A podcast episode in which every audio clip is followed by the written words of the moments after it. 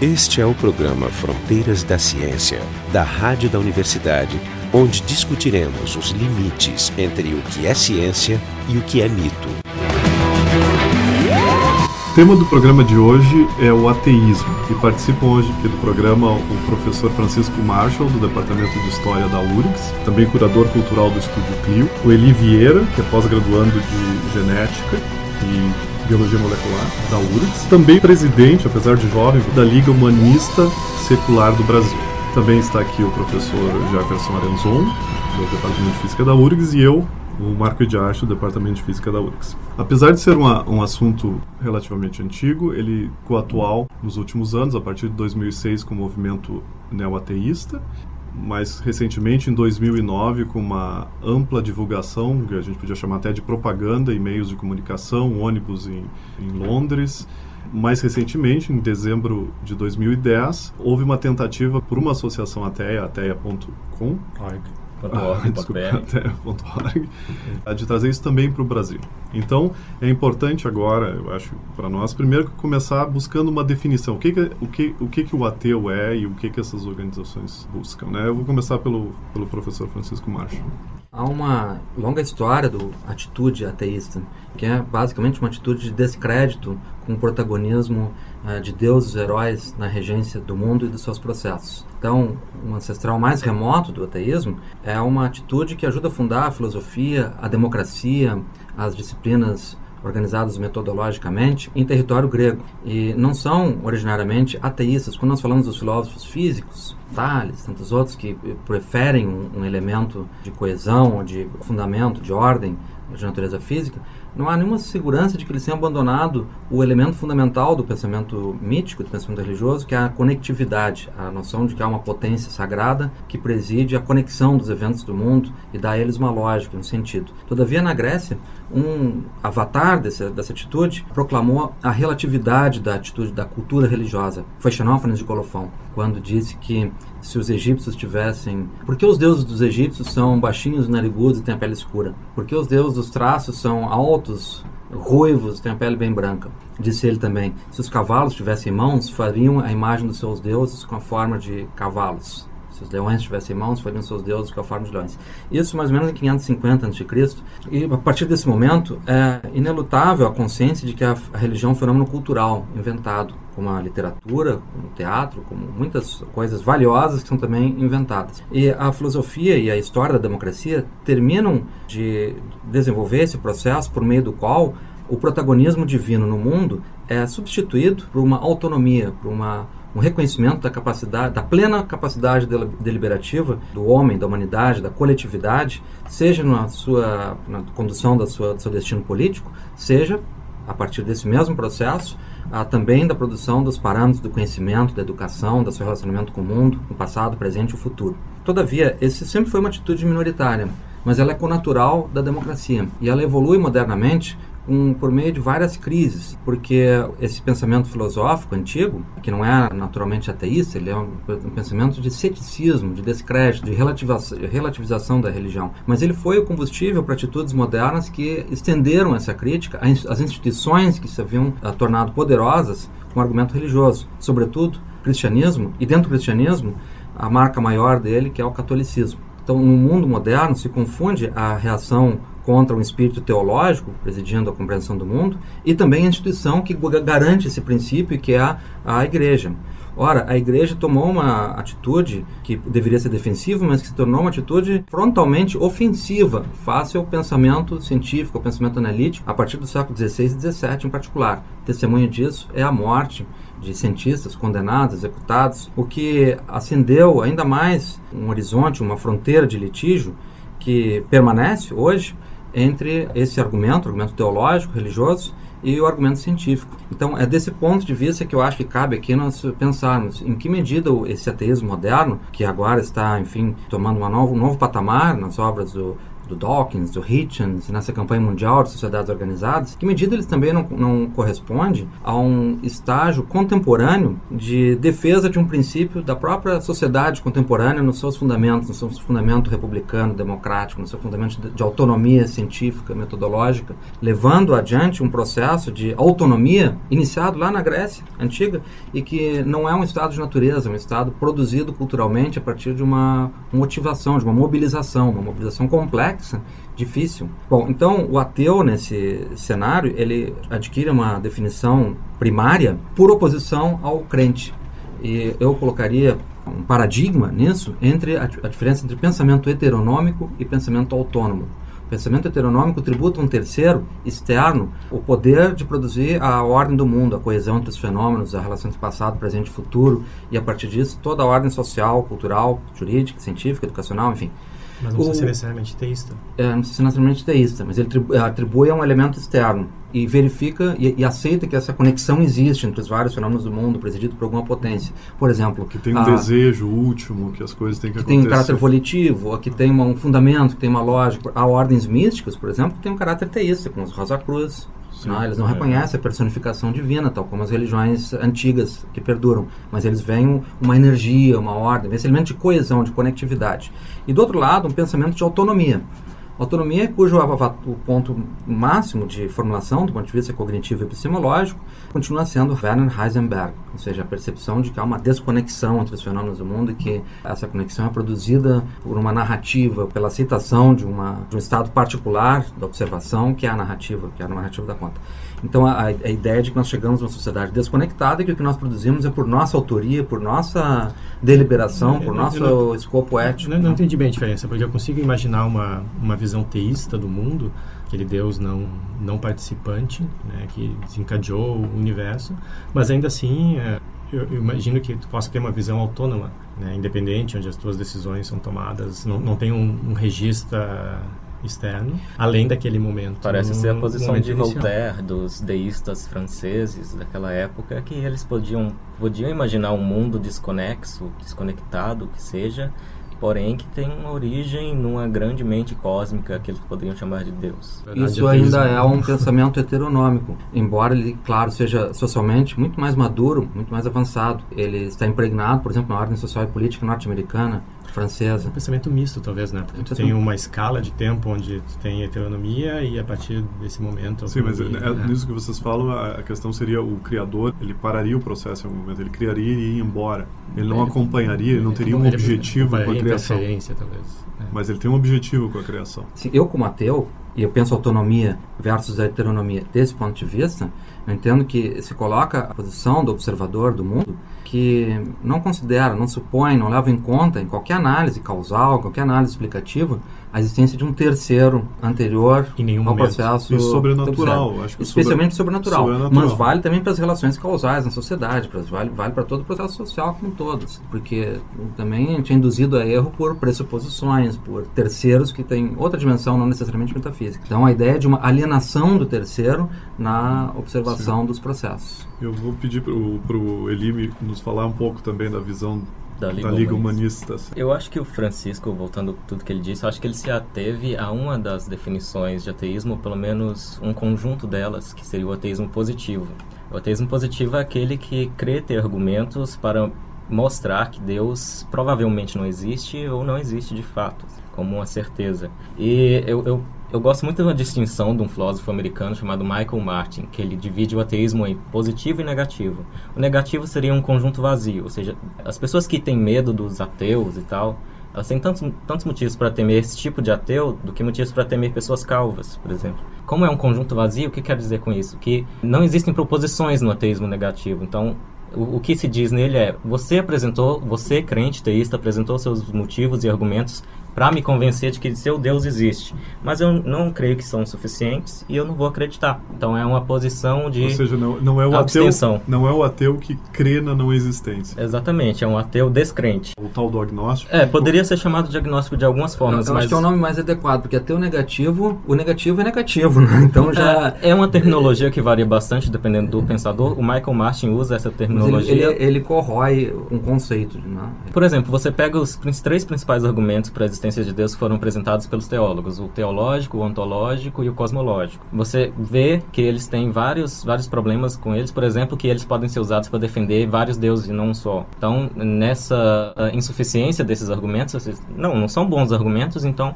eu sou um racionalista, não aceito esses argumentos como suficientes para crer em Deus. Mas, Logo, mas eu poderia dizer que esse ateu está em, à espera de novas provas? Pode dizer que ele é receptivo. Pode dizer assim, ó, dado todo o conjunto de evidências que me apresentaram até o momento, eu não vejo nenhuma razão para acreditar em, em alguma Sim, divindade. Até o, o momento que apareça uma Isso, uma, uma das críticas, uma das críticas que se ouve falar é. muito é que o, o ateu seria um, um novo tipo de religioso com todas as mazelas da, do religioso, preconceitos, ideias preconcebidas. Para isso tem uma frase famosa que é, que é muito boa que diz que o ateísmo é uma religião da mesma maneira que não colecionar selos é um hobby.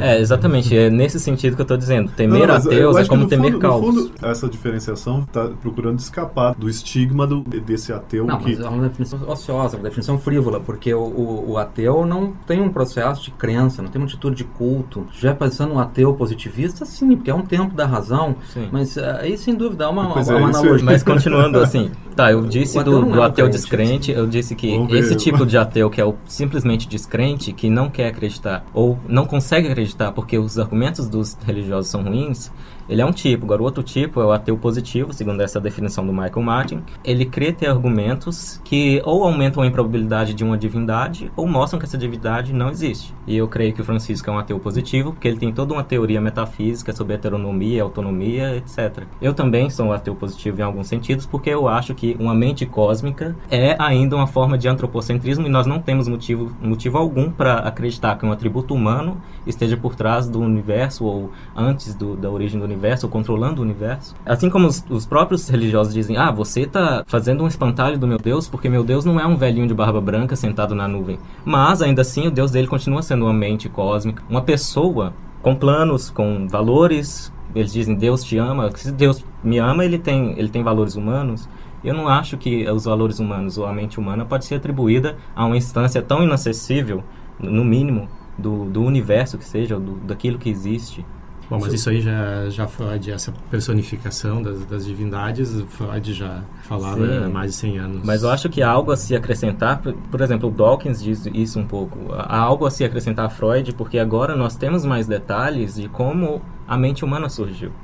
Né? A gente analisa o comportamento e o cérebro humano, é, compara com as espécies mais aparentadas, com o chimpanzé, com o orangotango, com o gorila, e vê é, que, que nossos atributos mentais e morais foram crescendo com o tempo, foram se desenvolvendo no tempo evolutivo, assim como os nossos, as nossas, nossa morfologia, nossas mãos, nossa cabeça. Mas a ideia básica acho que se mantém, projeção da imagem do pai protetor. Sim, é... sim Agora, o agnóstico, como tu estavas definindo, também possui uma certa abertura não digo para um argumento que venha convencê-lo de que Deus existe, mas sim para uma discussão que pode ainda se estabelecer entre o pensamento argumentativo e o pensamento teológico. Todavia, o agnóstico ele assume que com os instrumentos cognitivos humanos, a lógica analítica, com a análise de discurso, com qualquer instrumento de análise que se abordar essa questão, nós não temos como certificar o conhecimento do sagrado. Que isso ah. depende de aceitar revelação, transe xamânico, inspiração divina e processos que não são tangíveis por uma análise Mas realmente nesse confiável. Nesse sentido, o agnóstico é um pouquinho mais fraco, então, que o ateu negativo. O ateu negativo bota, vamos dizer, a culpa do não convencimento nas provas, enquanto Sim. que o agnóstico, do jeito que definiu, ele diz que o ser humano tem uma limitação também na análise. Que isso é próprio dos instrumentos de conhecimento que nós temos, ou seja, o agnóstico recusa revelação, milagre, transe mediúnico, transe xamânico, todos os instrumentos por meio dos quais, supostamente, se produz o conhecimento do sagrado por meio de visões intangíveis. E o agnóstico não aceita isso como fonte do conhecimento. Portanto, Sim. recusa as provas procedentes. Então, um ateu pode ser agnóstico, não há pode. nenhuma incompatibilidade entre uma posição e outra. Acho que é parte do processo né, de uma convicção ateísta ter um instrumental agnóstico também uhum. para denunciar a intromissão desse terceiro. Esse é o programa Fronteiras da Ciência, a gente está discutindo aqui o ateísmo. A gente sempre é costume nosso botar a bibliografia na, na página do, nosso programa, que é o frontedaciencia.urgs.br. Eu queria agora, nesse próximo bloco, entrar nessa na discussão do porquê da organização. Aqui na, na mesa a gente tem dois representantes de organizações ateístas diferentes. E aí eu volto àquela minha crítica que já ouvi. Nós aqui nesse programa somos todos ateus. Né? Né? é, na verdade, são quatro representantes, porque vocês, professores da URGS, estão na universidade laica, sim, nós, sim, professores sim, da URGS. Mas, mas a gente sabe uma... que tem professores da URGS que não, não tem, mas a instituição ateus, surgiu como uma. Nessa, aqui, hoje, somos quatro ateus. Mas, mas os ouvintes podem ficar tranquilos, porque os ateus diferem muito entre, entre si, Exatamente. por isso mesmo é difícil ter é, mas é essa é organização. A gente tem dois, a gente tem quatro ateus, dois deles sem organizações e dois e tenho duas organizações. Uma eu, do Marshall. Eu, eu, eu, sou sócio da. Ah, tu, é, tu terra, mas como maneira Isso, de apoiar. Então, mas é como eu, então. Então eu queria, eu queria um pouco, eu queria que me explicasse um pouco, já que eu sou então o que não está associado a nada. Eu queria que me explicasse por que que ateus se organizam, por que existem diferentes organizações por que, que isso não, é, não quer dizer que vocês estão montando suas próprias igrejas? Eu sou contra o proselitismo. Acho que o proselitismo é uma invasão, uma intromissão, é uma declaração de falta de liberdade. Mas proselitismo não era o que ia acontecer nos ônibus? Havia um componente de proselitismo ali, sim, que eu acho que era, faz parte do exagero, do, um pouco do enfrentamento proposto naquela campanha. Então a campanha produzia um choque um choque que atinge efeito, de fato. O efeito de perturbar um estado natural de consciência das pessoas em que associam a fé à bondade e a ausência de fé à maldade. Isso, claro, não é o sentimento dessa mesa, mas isso é muito propagado no meio popular. José Luiz da Atena que o diga. Da Atena que o diga, mas muitas outras pessoas, né? O meu vocês têm que ter, eu digo, vocês têm que explicar quem é essa pessoa, porque os ouvintes da nossa rádio provavelmente não sabem. Não sabem. eu fiquei sabendo quando ele fez esse delito, por exemplo. Né? Eu, é um apresentador de um, de um programa desses de sensacionalismo policialesco, né, de São Paulo, que reportou um crime bárbaro, hediondo, e aí acusava o, o autor desse crime de ser um ateu, uma pessoa que não tem Deus é, no coração. Mas seria uma dedução dele em cima do crime. Não Sim, ele cima... não interpelou o sujeito nem nada. Mas eu acho muito mais grave o que fez o Frei Beto, que afinal de contas é, teve um papel histórico no Brasil recente, é um sujeito relativamente esclarecido, escreve muito bem, tem, se move entre intelectuais, pelo menos, e declarou que o torturador era um ateu militante, porque profanava a obra máxima da criação divina, que é o corpo humano produzido à imagem e semelhança de Deus. Isso ao, de, isso ao defender a religiosidade da nossa presidenta Dilma Rousseff. O que sabia ele da fé ou descrença dos torturadores que realizaram esses crimes? Muito provavelmente, aliás, mais provavelmente, eram pessoas que poderiam encontrar na religião um indulto pela sua falha. É, Mas eu não vou me aventurar nesse é, é diagnóstico, é curioso, não sei né? disso. Definiu os, os, inquisidores como ateus militantes. Há o paradoxo né, de que ele é um frei dominicano e o primeiro manual de tortura da história da humanidade, que é o Maleus Maleficarum, produzido uhum. em 1494 em Augsburg, foi produzido por freis dominicanos e foi um instrumento de tortura com que a igreja torturou cientistas, lideranças, mulheres, enfim, acusados de tudo que é tipo de heresia. Né? Então, voltando à tua questão, né, Por sinal, tem alguma chance da gente botar isso no site? O, o Maleus, acho que sim. O Maleus Maleficarum tem facsímiles. E tem, vamos, vamos botar no... Tem, tem. É, é, interessante, é um documento histórico. Né? Sagan é, fala sobre ele no mundo assombrado pelos demônios. Se não há uma militância pelo fundamento autônomo, que é como chama aqui o ateísmo, o espírito teológico, a crença, elas vão predominando, vão assumindo uma posição indevida de igualdade, de isonomia face a aspectos do mundo social onde isso não pode acontecer. Eu penso exatamente quanto à educação e à saúde, por exemplo. Nós temos o risco de haver uma equiparação do argumento criacionista com o argumento darwinista.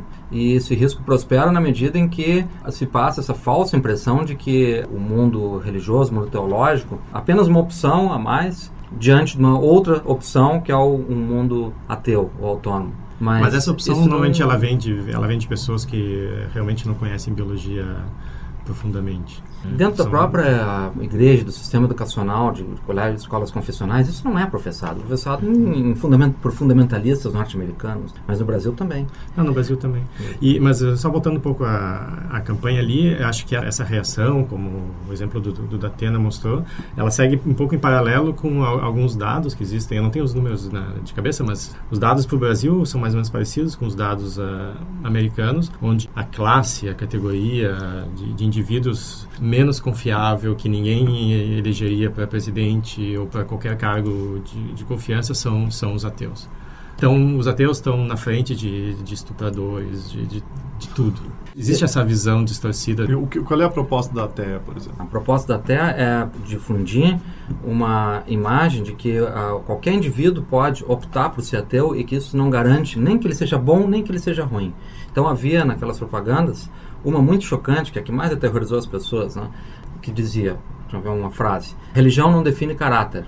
E aí, Charlie Chaplin, esse não acredita em Deus. E Hitler, acredita em Deus. Bom, claro que assim a atitude religiosa do Hitler é muito complexa, né? mas uhum. ele certamente tinha um espírito místico por trás, embora fosse um misticismo muito sui generis. E é claro que haveria no lado cristão pessoas que acreditam em Deus e que seriam tão louváveis quanto Charlie Chaplin. Então seria preciso relativizar se a gente for realmente tratar disso de modo analítico. Mas o objetivo básico é simplesmente desvincular. Não há Sim. nada que garanta que um sujeito, por ser ateu ou por ser religioso, é bom ou é mal. Quer dizer, então, a, a frase boa deveria deveria ser a religião ou a falta de não define. Exato, não define. Uma, não, então, o Eli, publicitário. Eu vou, vou repetir claro. a pergunta para o Eli aqui, qual é o objetivo da, da Liga Humanista Secular? A Liga Humanista Secular promove uma cosmovisão, né? O ateísmo não é por si uma cosmovisão, mas o humanismo secular é. E essa cosmovisão, ou seja, uma forma, uma postura de encarar o mundo e a ética, foi definida pelo Edward Wilson da sociobiologia como a única cosmovisão compatível com a ciência tal como ela está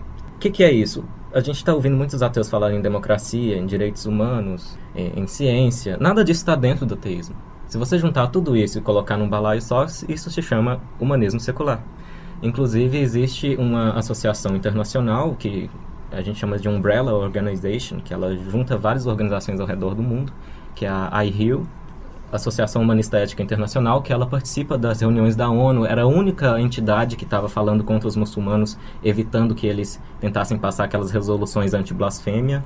Isso eles estão fazendo desde 2005, por causa da, dos cartoons do Dylan Poston, lá da Dinamarca. São resoluções dentro do, dos países muçulmanos? É, porque não, existem não, não. Todo, todo ano... São, são resoluções... Eu estou divagando aqui, mas em, em, resumo, todo ano existem reuniões do Conselho de, de, Direitos Humanos da ONU e a ONU passa resoluções para os países membros e os países membros podem ou não aprovar como, lei, como leis. E quando é uma resolução que chamam Binding Resolution, é, como, é quase obrigatório, né? não é obrigatório, mas é quase, que os países membros passem isso na forma de lei. O que os muçulmanos estão tentando é fazer com que os países membros da ONU passem é, leis anti-blasfêmia como aquela do Paquistão que matou um político lá recentemente.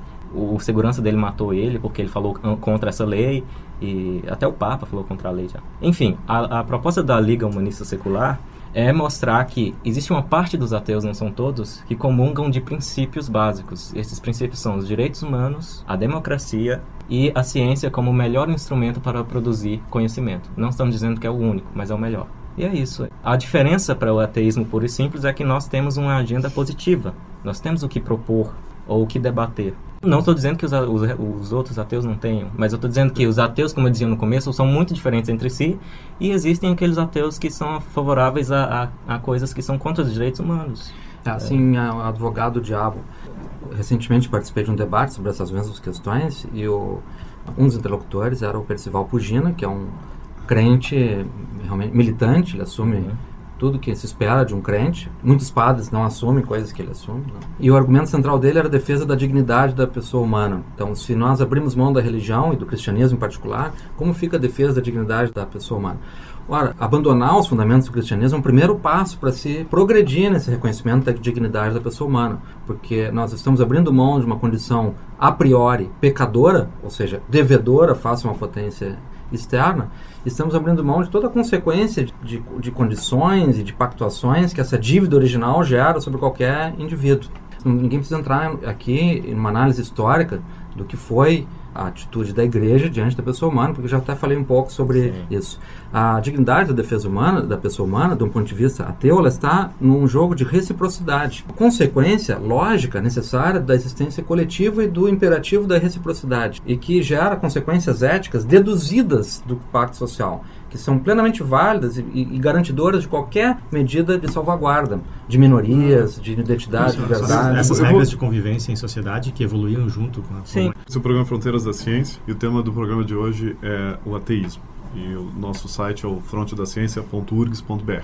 Eu acho que naturalmente o assunto foi nessa direção, então a questão também que se muito levanta é, uma vez que a gente tira o Deus, né, aquele observador, julgador que, que, que, estaria sobre nós nos olhando, como apareceria a ética e a moral dentro da sociedade? Eu, até eu tenho uma frase, alguém me escreveu um dia, não, não, aí é cada um por si se não existe Deus. É o vale tudo, né? É, é o vale tudo. É cada um por si, cada um faz o que quer. E é isso que o Marshall estava falando. Eu, exatamente. Assim, eu, eu, eu, duvido da, da, da, segurança ética de alguém que precisa de um fiador externo para praticar o bem. Para praticar, inclusive, a solidariedade, que é uma forma humanística avançada, necessária para todas. Se isso depende de uma coerção externa, de uma garantia, de um fiador, de uma ameaça de céu, de inferno, de qualquer tipo de, Sim, de mas dizer, a garantia que tu tem é que a pessoa que acredita nisso está sempre amarrada por isso ela não é soberana, ela é autora, ela não chegou a essa, ao ato de solidariedade ou de bondade por uma autonomia, por uma autoria dela, e sim por um fator. Se essas dela. são as razões para ela fazer o bem, ela não é boa o suficiente. Não, sim, é, mas agora, é, claro isso é uma questão aí, abstrata assim, sobre é questão abstrata, o. É, é, mas do ponto de vista mas, prático, ela seria boa o suficiente. Seria boa o suficiente. Na prática, nós sabemos pessoas que são boas e são, agem sim, mas bem, não, independentemente não, da religião. Tu encontra comportamento... Mas de onde sai do ateu tu... para ser pro ateu? Vamos dizer... Mas vamos, vamos para mais baixo. Existem populações de animais, né, de macacos, de bonobos, onde tu tem comportamento cooperativo. Eles, eles se ajudam.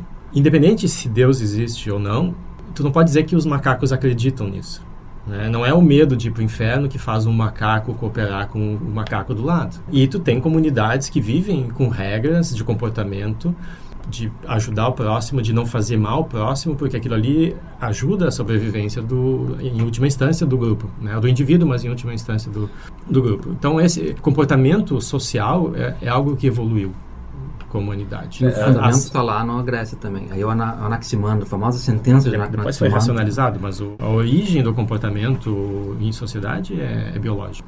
Eu recomendo um site que eu, que eu mantenho, o evolucionismo.org, e lá eu expliquei, eu fiz uma divulgaçãozinha de uma teoria da, da biologia evolutiva, que já tem várias décadas já, que é a seleção de parentesco. Fazer um experimento mental aqui. Você está mais propenso a fazer o bem para uma pessoa parentada, um filho, ou uma pessoa que você sabe que vai ter um futuro genético contigo, que é uma parceira, uma esposa, ou com um estranho na rua.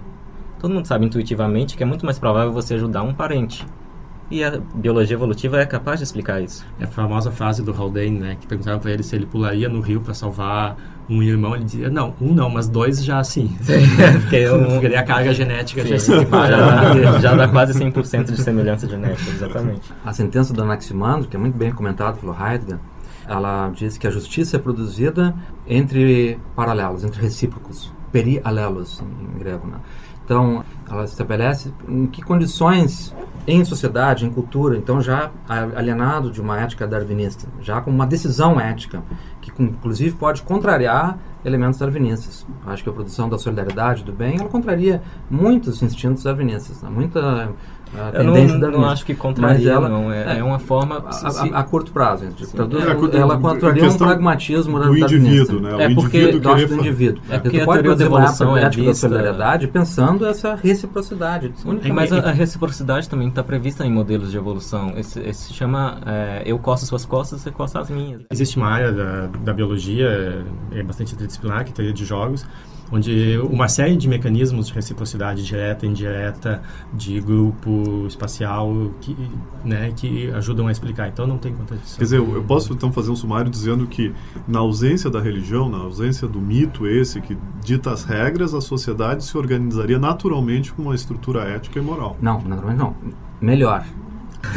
Melhor. Claro, não, não, mas eu Sim, sei. de um modo uh, consistente, sustentável, argumentativo, Sim. de modo Sim. que todos podem reconhecer e compartilhar, mesmo os religiosos. Tá, e só voltando à biologia. Considerações, tá, últimas, as minhas rápidas. últimas considerações são sobre biologia evolutiva. É clássico ver a evolução do comportamento como uma coisa de egoísmo. Porém, se você olhar na biosfera terrestre, os, os seres vivos mais bem-sucedidos são aqueles que cooperam. Os corais cooperam com algas, as formigas cooperam com fungos, e a biologia evolutiva já passou desse estágio em que, em que o mundo natural parecia ser apenas egoísmo, em termos bem fracos. Aí é um pouco mais simbiose, né? Existem é. exemplos de altruísmo. Para fechar, eu queria dizer que acho que é importante que as, os ateus eh, se organizem nesse momento, porque é uma questão de garantir direitos civis Da mesma maneira que o movimento homossexual conseguiu garantias né, na década de 60, 70, eu acho que está acontecendo a mesma coisa com o movimento ateísta. Existem direitos civis básicos que estão sendo que estão sendo violados. Existe uma série de preconceitos que estão sendo mantidos que né, que tem que ser revertidos. E essa é a importância do, desse movimento renascendo nesse momento. Uma última consideração. Eu acho que uma democracia deve ser julgada pela forma como ela trata suas minorias e que o Brasil deveria pensar nisso mais agora, tanto quanto os, sobre os ateus quanto sobre os gays. Sim, mas a gente não tem que fazer também uma, uma, uma, toda uma discussão sobre minorias, porque no futuro esperamos que os ateus sejam maioria. Não, eu não espero. eu não espero. tá, então esse foi o programa Fronteiras da Ciência. Discutimos hoje aqui o, o ateísmo. Estiveram com a gente aqui o professor Francisco Marcho, do Departamento de História da URGS que é também curador cultural do Estúdio Clio, o Eli Vieira, que é pós-graduando em Genética e Biologia Molecular e é o presidente da Liga Humanista Secular do Brasil, o professor Jefferson Arenzon, do Departamento de Física da URGS, e eu, Marco de Arte, do Departamento de Física da URGS. O programa Fronteiras da Ciência é um projeto do Instituto de Física da URGS. Técnica de Gilson de Césaro, direção técnica de Francisco Guazelli.